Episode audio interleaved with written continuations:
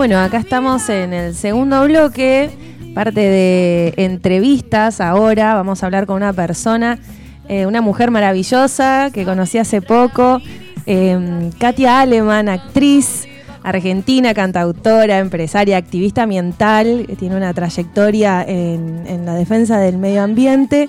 Y bueno, creemos que no podía faltar en el programa acá en La Semilla a través del muro. ¿Cómo andás, Katia? Hola, ¿cómo andan? Hola, Katia. Hola, ¿Cómo andan por allá, por los tandiles? Bien, tandileando Mansalva. Tan lindo que es Tandil. Es ¿Conoces Tandil? Sí, estuve varias veces con, con, con obras de teatro, Ay, de gira. qué- Mira. Qué lindo, qué bueno. ¿En qué teatro estuviste Sí. acá? Ay, no, no me acuerdo cómo se del llamaba. Fuerte, ¿Cuál es el- puede ser? Fuerte? ¿El ¿Cuál? Cervantes? ¿El del Fuerte? Es lo más probable. Es muy lindo ese. Sí, el, los gran, el grande, Sí. ese que está cerca de la plaza. Sí, el Teatro del Fuerte, que está en Fuerte Ese. Independencia, ahí cerquita Ese. del municipio. Sí, ahí, ese. Ahí estuvimos. Con, estuve con la casa de Bernarda Alba y estuve Uy, qué, con... qué obra, Uy. preciosa. Creo que también con ocho mujeres. Con las dos obras estuve. Ay, ahora viste las ganas que hay de ver una obra de teatro, por favor. ¿En serio? Ay, De tanto no, yo también tiempo. con ganas de estar arriba de las tablas, la Wow. verdad. Hace, ¿Y vos qué onda con, con el tema de, de la pandemia y, y- y tu profesión como actriz? Eh, ¿cómo, cómo viste esa realidad? ¿Cómo la, cómo la viviste? Y estamos todos acá en la virtualidad. Pero no paró, ¿no? De Lo alguna mío, manera se resurge. virtualidad. Y más o menos, o sea, para la profesión nuestra, digamos, para todo el, para todo el gremio nuestro es eh, durísimo, Sí. durísimo, durísimo. Hay muchísimos artistas que están en una situación altamente complicada. Por suerte hay como unas redes solidarias que han ayudado mucho, tanto en, en Buenos Aires como en AMBA y, y digamos también en las provincias, pero bueno, no, no da abasto, ¿viste? La, el desastre eh, de no poder hacer nada presencial. Así que para nosotros es muy complicado. Y de lo que sí se puede hacer y que, que sabemos que haces, eh, cuando pienso en qué podíamos preguntarte, yo digo, ¿qué, qué te, qué, ¿en qué situación te viste que te cuestionaste o te viste interpelada por alguna situación, algo que escuchaste, algo que viste, que dijiste, o desde siempre, con el tema del medio ambiente, la ecología, el buen vivir, ¿no? Es- est- estos conceptos que, que dan vuelta hoy en día y que cada vez somos más los que, los que las escuchamos.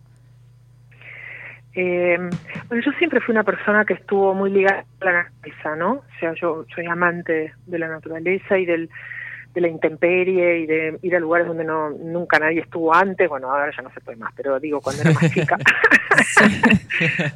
había lugares donde nadie había ido. Este, y, y me encanta lo, lo virgen, lo salvaje. Eh, bueno, viví cuatro años en Costa Rica también. Y, Siempre estuve, sí, siempre estuve muy ligada, digamos, a lo que es la naturaleza. Entonces, eh, más o menos en el año 2000, yo empecé con esta cuestión del nuevo paradigma, de que, de que bueno, de que tenemos que empezar a ver qué, qué nuevo, qué, qué construimos como un mundo posible. ¿no? Porque veía que las cosas espe- empezaban a ponerse bastante espesas. Y una de las primeras cosas que a mí me llamó mucho la atención, digamos que fue como el, el punto donde yo de repente dije, wow, mira lo que está pasando, Eh, que fue en una, en una tormenta que hubo en Uruguay y había mar de fondo en esa tormenta, ¿no? Entonces fue una tormenta grande, mar de fondo, qué sé yo, y, fuimos con mi primo a caminar por la playa al día siguiente y mi primo me dijo, vamos a llevar bolsas porque seguramente debe estar todo lleno de plástico. Entonces llevamos y fuimos caminando todo a lo largo de la playa, digamos, tres, cuatro kilómetros, ¿no? Así. Y no te puedo explicar las Oh, cosas man. que encontramos. O sea, rémoras de caracoles con eh, cosas de la India o Wow. frascos Sí, de no sí. sé qué. Perdóname. ¿estás No, no, hablando? estaba, diciendo wow. wow. Ah, no, no, impresionante el, el- la cantidad además de cosas del fondo del mar. Yo dije, claro, el mar está interconectado Sí. completamente, ¿no? No importa que eso lo hayan tirado en la India. Digamos, después de, qué sé yo, decen, de, de- décadas aparecen las en las costas uruguayas. Claro, que a veces ni siquiera uno dice, la tiraron por acá, cerca de un par de millas. Puede ser en la otra parte del mundo. Completamente. Se puede haber caído de un barco o puede venir flotando ahí. Claro, qué sé yo, ni idea de dónde salió eso. Pero aparte había de muchos países distintos, todo con rémoras y cosas que yo decía, wow, mirá esto. Y porque había habido mar de fondo. Entonces ahí empecé como a escuchar mucho más el tema de justamente el problema que tenemos de, de, todo lo que se vierte en el océano, ¿no? Wow, hay continentes enteros más o menos flotando. Claro, entonces, literal. Eh, Sumado. Digo que cuando vos haces travesías, a veces por el, por el océano, los, los relatos de... Callate o nada eh, cuando haces cuando cuando la gente que va por travesías oceánicas digamos los relatos que vienen es que hay más sobrenadantes que, que, peces que puedan ver. Claro. En el medio del océano de la nada viste misma. Entonces eh, la verdad es que me empecé a preocupar mucho por eso y bueno y también acá en Tigre eh, yo vivo en Tigre la gente los fines de semana viene mucho turismo, ¿no? A Tigre.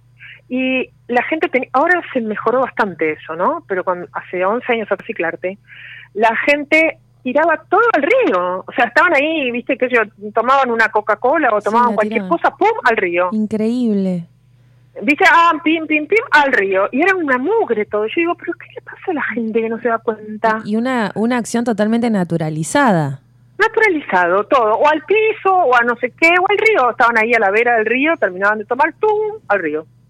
Qué loco, ¿no? eso, es algo que a mí nunca me dejó de sorprender. Esa actitud de... ¿Y, cómo fue cambiando en Tigre? ¿Hubo algún cartel de señalización o fue como la misma sociedad, viste, que se va diciendo, se va cuestionando eso y bueno, no tiramos más, como que fue algo que fluyó? ¿O hubo...? Mira, yo creo que algún porotito me puedo anotar. ah, látigo. algún porotito, no muchos, uno, como, como mucho, uno. Pero, pero bueno, sí, yo empecé con eso, dije, basta, basta, basta, basta, hagamos festivales, concienticemos, hagamos cosas. Y participé, por ejemplo, también en los eh, carnavales de Tigre, con las sirenas contaminadas, yo como la Madonna. Ese es el video que está en Reciclarte. sí, hay muchos videos ahí, pero La manera simpática, me encanta, me encanta. Claro, ¿entendés? Entonces todo el mundo chocho, ¿viste? y, y, en los fui estuvimos en todos los carnavales no y también estuve una vez en el en, eh, ahora hace poco estuve en hace dos años creo que fue en el 2017 2018 estuve con Edgardo Rodríguez que es otro genio artista impresionante que tiene toda una comparsa de los artistas todo hecho con envases PET pero divinos no sabes lo que es los objetos que hace además divinos entonces, eh, bueno, nada, viste como, como ya una trayectoria y la gente eh, se empieza a dar cuenta, ¿viste? Del tema. Sí, porque... Y bueno...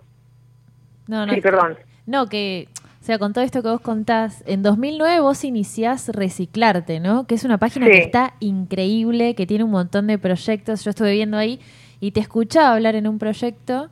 Yo soy, soy Guille, no me presenté, pero eh, te escuchaba hablar y vos decías, nosotros tenemos que hacer algo, no podemos dejarle toda esta pelota a las generaciones que vienen, digamos. Claro. Te, te, escuchaba vos ahí como, ¿no? Problematizándose todo esto y, y cómo, cómo un poco reciclarte tiene mucho que ver con eso.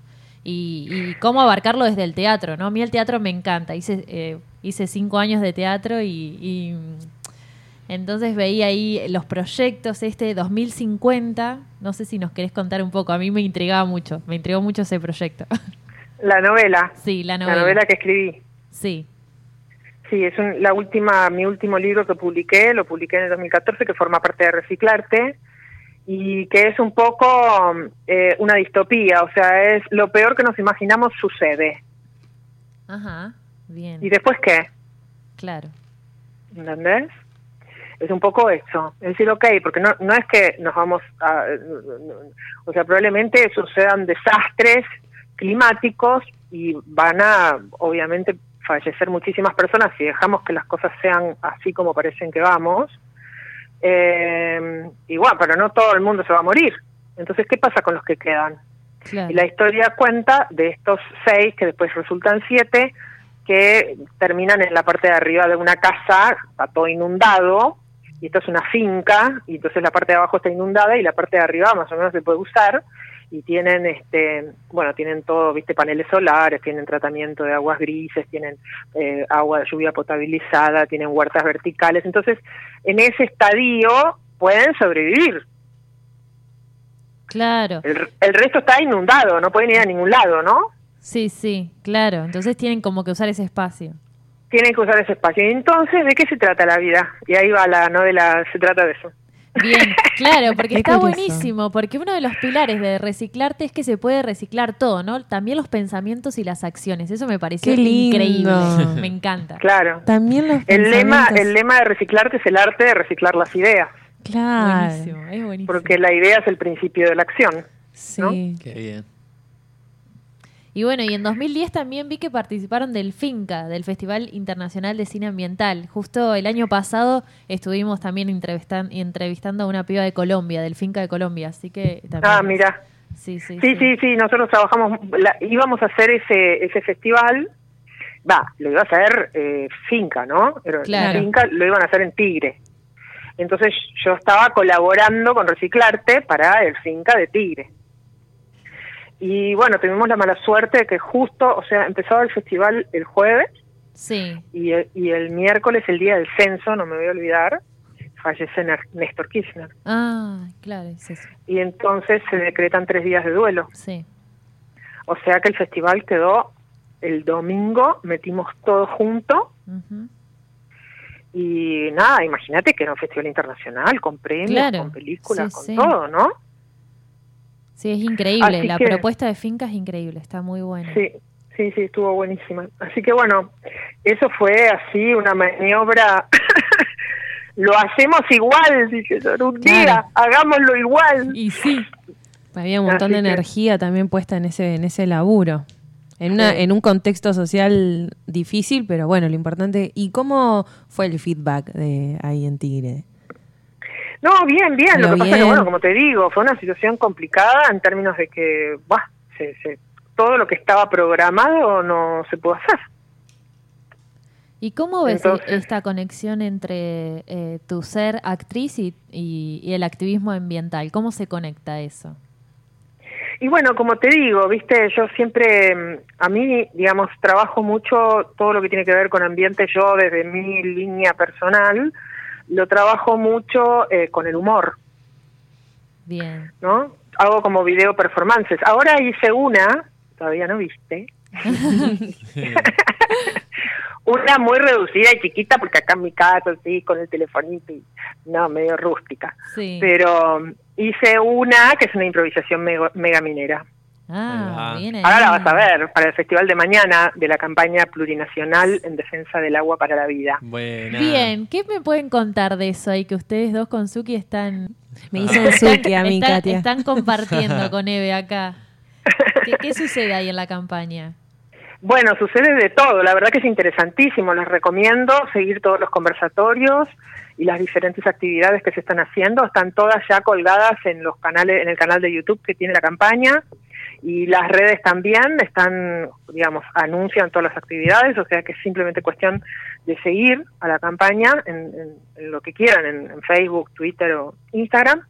Y en el canal de YouTube está siempre anunciado también lo que lo que se va a hacer y, y también se puede ver lo que ya se hizo.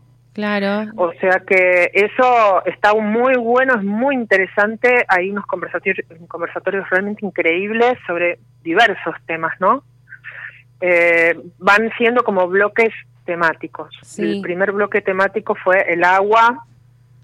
Si querés, Eh, mira, el lo tengo agua, acá. digamos- Tengo los títulos. ¿Cómo? Tengo los títulos acá de lo que se fue haciendo en los conversatorios.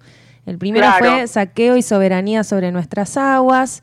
Después hubo otro, Infiernos socioambientales y el agua para la vida, un cruce de miradas entre México y Argentina. También estuvo una charla sobre invasión gota a gota, la charla de debate sobre el documental que lo habías propuesto y está, estuviste vos como coordinadora. Y también Sí, con, con Mausi Sí. Martínez, que es la, la, la directora de ese documental FED, Sí. que es excelente, que es sobre el acuífero guaraní, ¿no? Y justamente todo este mega plan, este mega plan, porque nosotros no nos damos cuenta que hay un mega plan. Y el mega plan es conectar al globo entero a través de corredores transoceánicos, transfluviales, transcontinentales, para que eh, todo el mundo pueda vender y comprar todo. Entonces, de esa manera, nosotros nos podemos comprar, como puse hace poco en un artículo de Facebook que escribí, nos podemos comprar los, eh, los, hongos, los cucumelos o los, ¿qué sé yo, cómo se llama esto? Los eh, portobelos. los portobelos. Voy con cucumelo igual, ¿eh? los cucumelos. los portobelos, los portobelos de, de, de, qué sé yo, de Alemania, ponele, y las compramos en el coto. Claro. Literal, fresco, Entonces, qué loco. Esa, esa cuestión donde nadie tiene registro de la huella ambiental ni del costo del extractivismo, Claro. del transporte, de, Sí. de todo lo que significa todo esta esta forma de consumir globalmente, que es el resultado de la globalización, ¿no? Y que realmente eh, como resultado ha dado cada vez más concentración de capital y más pobreza.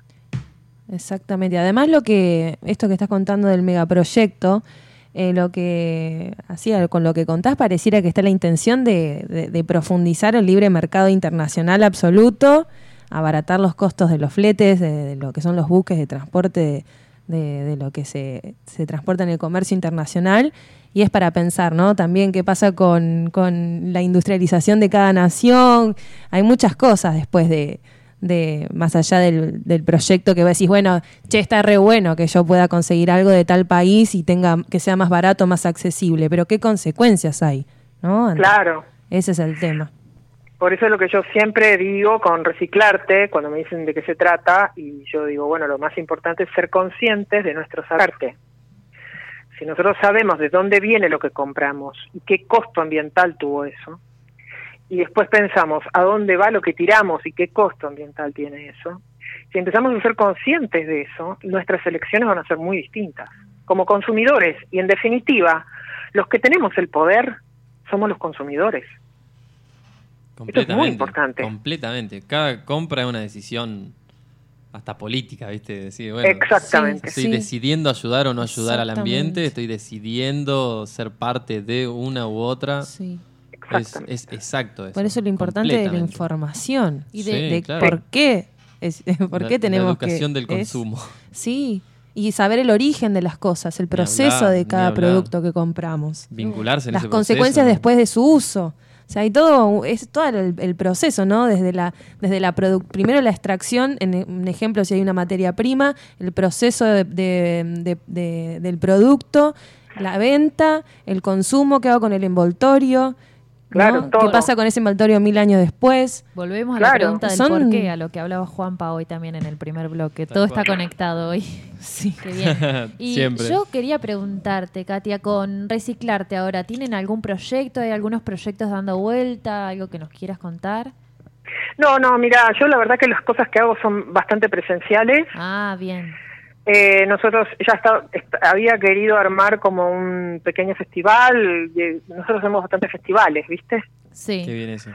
Y bueno, y ahora estamos medio complicados. Entonces ya estuve intentando ver a ver si podía traccionar uno para para, para Pascuas, pero bueno, no no resultó.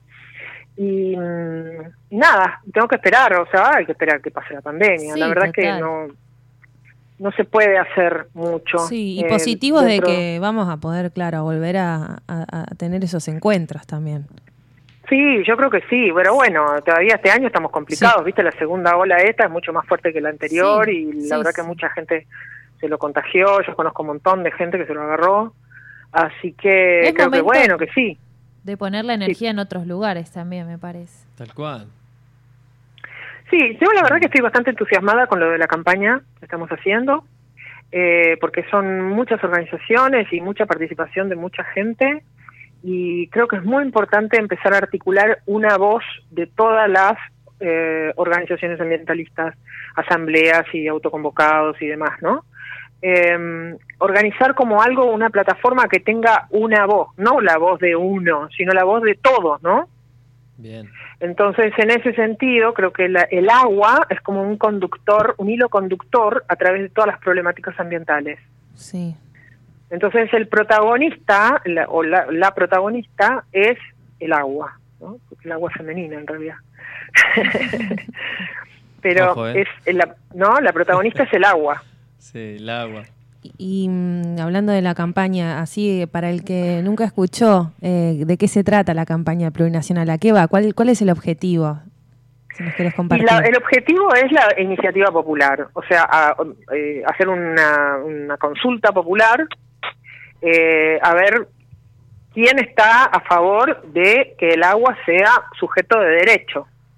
O sea, que no se pueda utilizar, mal utilizar el agua, por ejemplo, para todas las actividades extractivistas, sea el fracking o la megaminería, que no se pueda utilizar agua pura eh, para ese tipo de actividades, que esté restringido, digamos, ese uso controlado y también, bueno, todo lo que significa el acceso al agua potable, el, todo lo que la problemática del agua entera, todo lo que significa para todos los seres vivientes y para nosotros como, como personas, como, como población del territorio argentino, el derecho de eh, tener agua potable para consumir, ¿no? Claro, por eso toda esta serie de, de conversatorios que hay ahora, que va a estar a lo largo de todos estos meses, va a tratar de profundizar cada problemática en cada territorio dentro de la República Argentina, ver la pluralidad de, de- de- experiencias y, y de las resistencias ante, ante ciertos conflictos en diferentes eh, latitudes del territorio. Y bueno, y de eso se trata. Y este sábado va a ser diferente, es un festival, ¿no? a las 18 horas me parece. Sí, es a las 18 horas y bueno, van a, hay un montón de, de- de artistas que van a participar y que en realidad la idea básica es lo importante que es el arte eh, para, en- acompañando las luchas, ¿no? Las luchas socioambientales. Lo importante que es que los artistas estén involucrados, porque muchas veces eh, los artistas son los que logran tener como una llegada de otra clase, ¿no? A la- al inconsciente colectivo. Eso es fantástico. Muy bien. Entonces, por eso es tan importante eh, el arte, ¿no? La cultura. Sí, así que el que esté escuchando que se sume este sábado Sí. a las 18. Eh, está el Instagram que es El Agua para la Vida, ¿sí? ahí se va a estar colgando toda la información y también está el Facebook Campaña en Defensa del Agua. Ahí se va a estar actualizando toda la información. Y bueno, Sí. y sí, y el decime. Twitter también y en el canal de YouTube sobre todo, porque ahí es donde Sí. se va a ver, ¿no? Bárbaro. También se ve en vivo. Bueno, Katia, muchas gracias, un placer. Muchas gracias. Muy contentes de que puedas estar acá de forma radial. gracias a ustedes, chicos. Gracias, a ustedes por invitarme. gracias. Chao, buen fin de. Adiós. Chao, igualmente. chao. Chau, chau.